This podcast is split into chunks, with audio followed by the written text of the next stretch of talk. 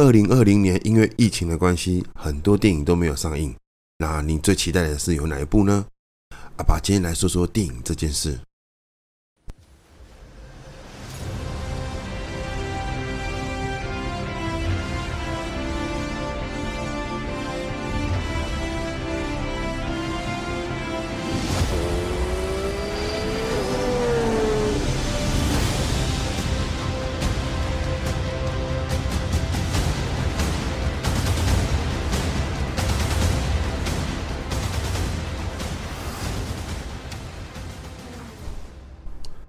大家好，我是阿拔。因为疫情的关系，很多的电影啊都延后上档。那除了各国的疫情持续更加严重之外，哈，尤其是美国，啊美美国哈是最多电影的产生的国家。那全世界最多的就是美国跟印度啊。那目前这两个国家的疫情其实都还没有平缓，所以有许许多多的电影啊仍然无法上映。原因其实有很多啦，但是不外乎就是。有的是还没拍完呐、还没有杀青啊，或者因为拍到一半啊，甚至因为疫情的关系而暂停拍摄。那还有另外一种，就是可能怕群聚的感染啊，就是因为很多电影院都没办法开嘛，开了之后如果距离太近的话，反而那个影响传染下来会更更可怕。所以很多电影院也因为怕群聚感染的关系，所以也都没有开。那这如果说这个时候啊，电影如果选择上档的话，会造成戏院因为合约而必须采购。然后去播放，可是没有观众啊，没有观众的情况之下，票房根本就是零啊，哦，那就等于是没有收入。那所以电影公司跟戏院呢，在这个时候啊，他们选择不上映新片，那有可能就等到疫情稍微缓和一些之后，再公告它上映的日期。那最近啊，有一些好消息是，台湾有已经开始有一些新的电影要上映了。好，那。呃，国片的部分我们就暂时不去讲这些了哈，因为国片其实有有很多不错啦啊，但是有些电影啊，就是会有一种大家看这个有市场，然后大家就一窝蜂的往那个方向下去，呃，看来看去其实骨子都是一样的哈。那虽然演的呃内容不太一样啊，但是骨子里其实长得都一样啊。那我我们今天不是要讲我们的国片了哈，因为那现因为疫情的关系哈，那。电影的上档日期延后，哈，这个其实是很合理啊，哈。那但是也表示说，我们在这半年里啊，目前为止，哈，二零二零年到现在半年里，我们是没有新的电影可以看，啊，那大概就只能够回顾旧的电影，哈。就像网络上面的一些做影评的啊，那这些剧透的那些 YouTuber 他们啊，那都开始在翻旧的片子来。讲解啊，来来做这个剧透的部分啊。今天呢，就心血来潮的来说一下，嗯，是我今年算去年呢、开始就很期待的一部电影哈。那它也是，如果是算怀旧也算是了哈。那也因为它是第二集啊，它第一集跟第二集是相差的时间哦。第一集是一九八六年啊，那现在是二零二零年，两集啊相差了三十四年。那也就是说。我从国小到现在当爸了，我常常戏你，啊啊，反正就好久了啦哈，演员也都老了啊，那可是呢，里面的主角他还是长得一样，除了一些皱纹以外，还真的没有什么变呢。那可能厉害的你啊，从刚刚的音乐啊就可以听得出来。其实今天阿爸就想来聊聊《捍卫战士》第二集。捍卫战士对很多跟阿拔年纪差不多的人来说，哈，都是一个小时候的很很美好的回忆啦啊！因为那时候这部电影真的很红啊，那红的不只是电影了，还有红他那个飞行外套啊。那听说当时啊，也因为这部电影，很多人选择加入了海军。嗯，可是飞机跟海军，哇，熊宝，他好像是就是讲航空母舰上面的事情了，所以航空母舰是属于海军的，对，应该是这样子没有错啦。那今年呢，就是因为疫情的关系啊，那很多电影，包括这一部《捍卫战士》，它也是本来是说无限期的延后了。那据我所知呢，哦，大家目前官方的说法是说，我们预计在圣诞节的时候上映。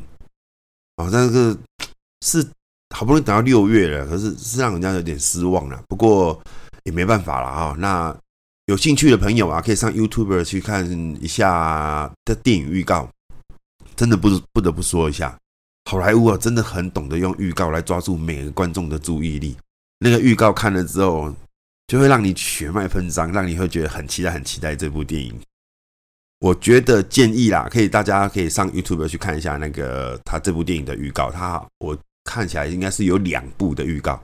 那记得看预告的时候啊，记得要戴上耳机啊，音效跟剪接绝对会让你热血沸腾，让你翻过来又翻过去，翻过去又翻过来。反正看完之后就真的会很热血了。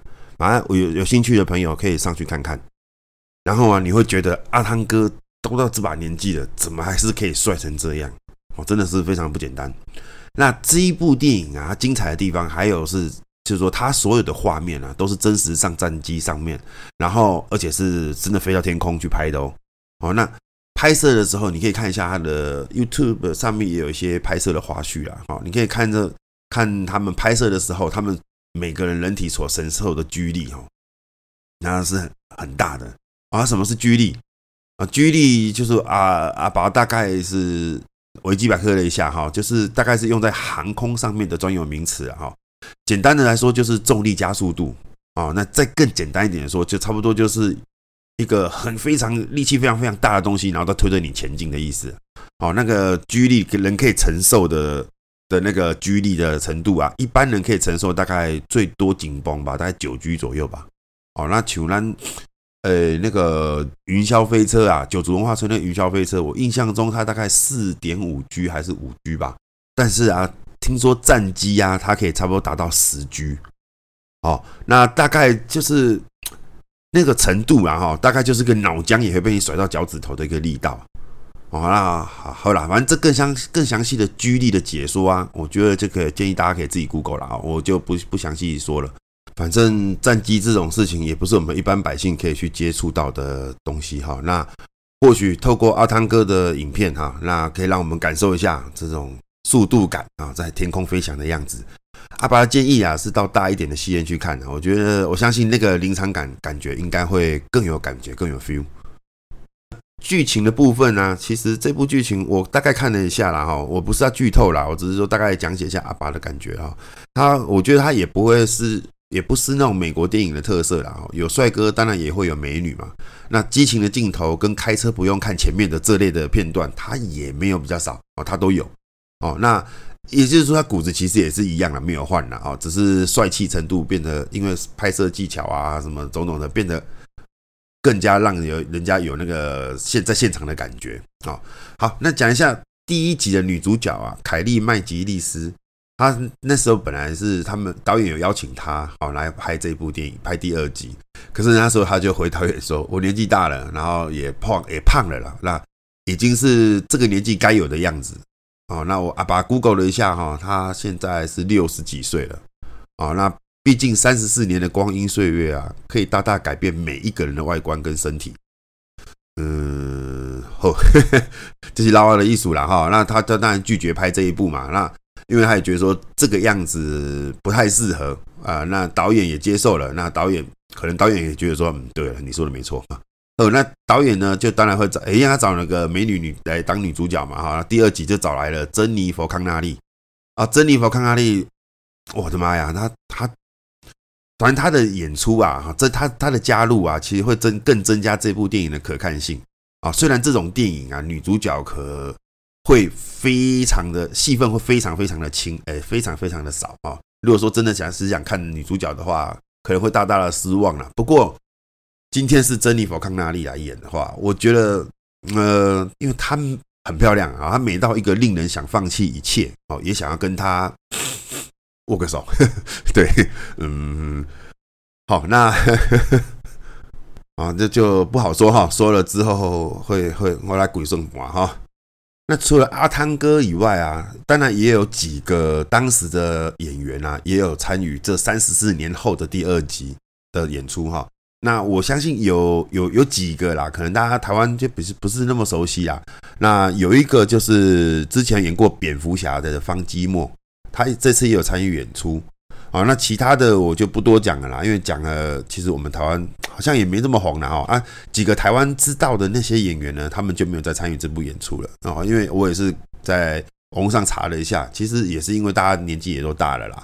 那跟这个时候的样子跟当时的帅气模样，毕竟三十四年了嘛，那一定会有蛮大的差距的。大我想大概除了阿汤哥以外，其他的人，你如果加入这个这部电影的演出的话，你会觉得好像哪里怪怪的哦。那为什么这么久才会出第二集呢？三十四年呢，真的很长很久呢哈。那据阿爸在电影圈打滚多年的朋友啊，他是跟我说，因为阿汤哥飞完第一集啊，因为队友不知道有没有看过哈，你那看过就知道说他第一集的剧情啊，他就是他第一集因为队友死去感到而感到自责，好，然后就离职去当特务，然后之后就开始了一连串的不可能任务。你真的是这样吗？好了，正轨了哈。呃，这这只是个说法了哈。讲到现在啊，我都没有讲到剧情。然后其实阿拔觉得啊，哈，真心觉得看这部电影的剧情已经不是那么重要了啊。我我们看的是一种回忆，还有一种帅度啊。我想在年底上映的时候啊，我想这部血脉喷张类型的电影啊，应该会让全世界的观众嘴角扬起哦，那还害怕一个话泼脸哦，因为。疫情的关系嘛，大家可能会闷坏了吧？哈，或许啊。那至于呢，飞行外套会不会再度的流行起来呢？嗯，我想好像有可能呢。哦，我想说，既然我要创业的话，我好像可以来订批一批来看看。哦，那说不定那时候会大卖哦。公开广西商，反正现在电影啊，目前延后的啊，年初本来是要上映的，好，那现在都全部都延后，延后到年底。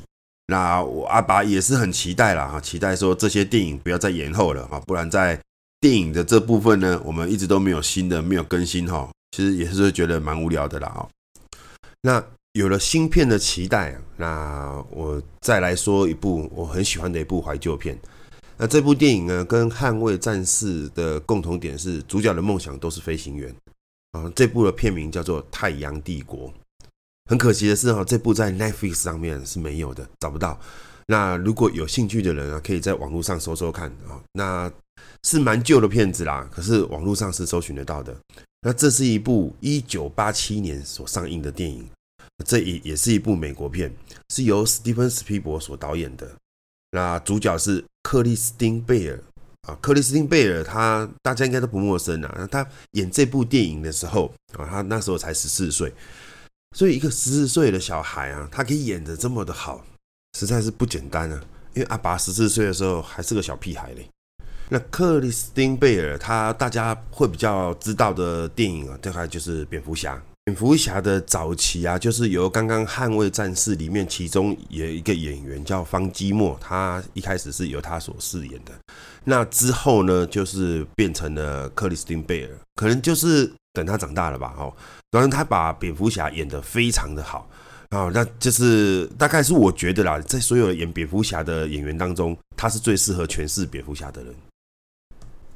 呃，那《太阳帝国》啊，当年呢，他是有被奥斯卡多项提名哦，然后被提名很多项东西的一个奖项啊。那最后，最后他那些奖项都输给了《末代皇帝》，而《末代皇帝》也是一部非常棒的电影，由尊龙所主演的。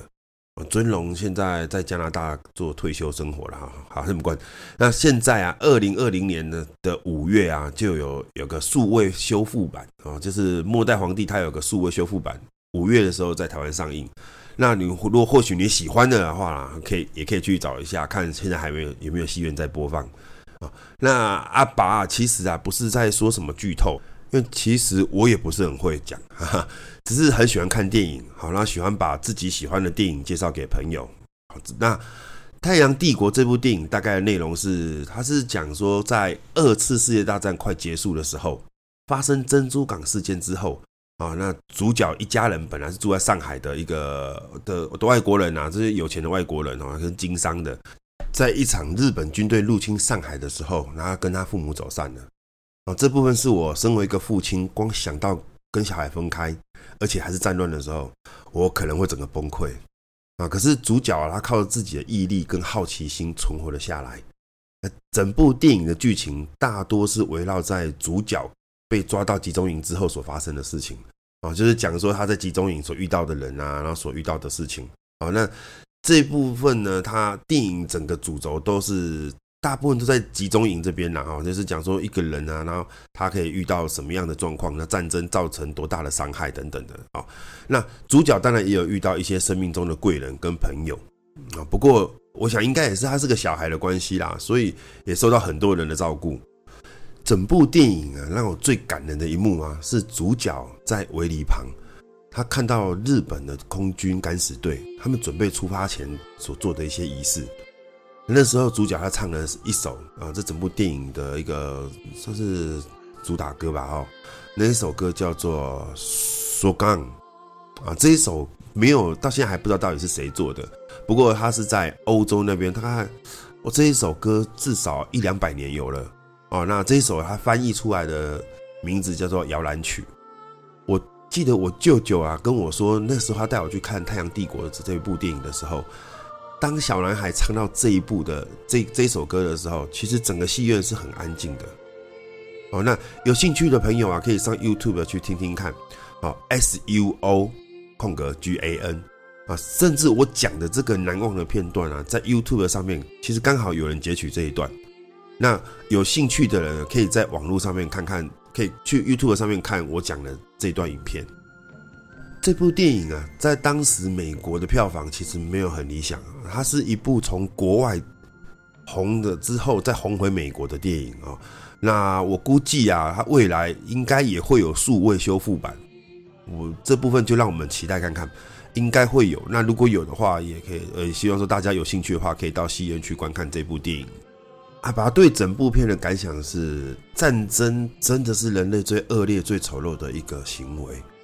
我们从出生之后啊，就被冠上了种族啊、肤色还有国籍等等的标签啊。如果当我们抽离这些标签，或许我们会更好。不过也也也只是或许啦，也也有可能会更糟啊。这真的很难说。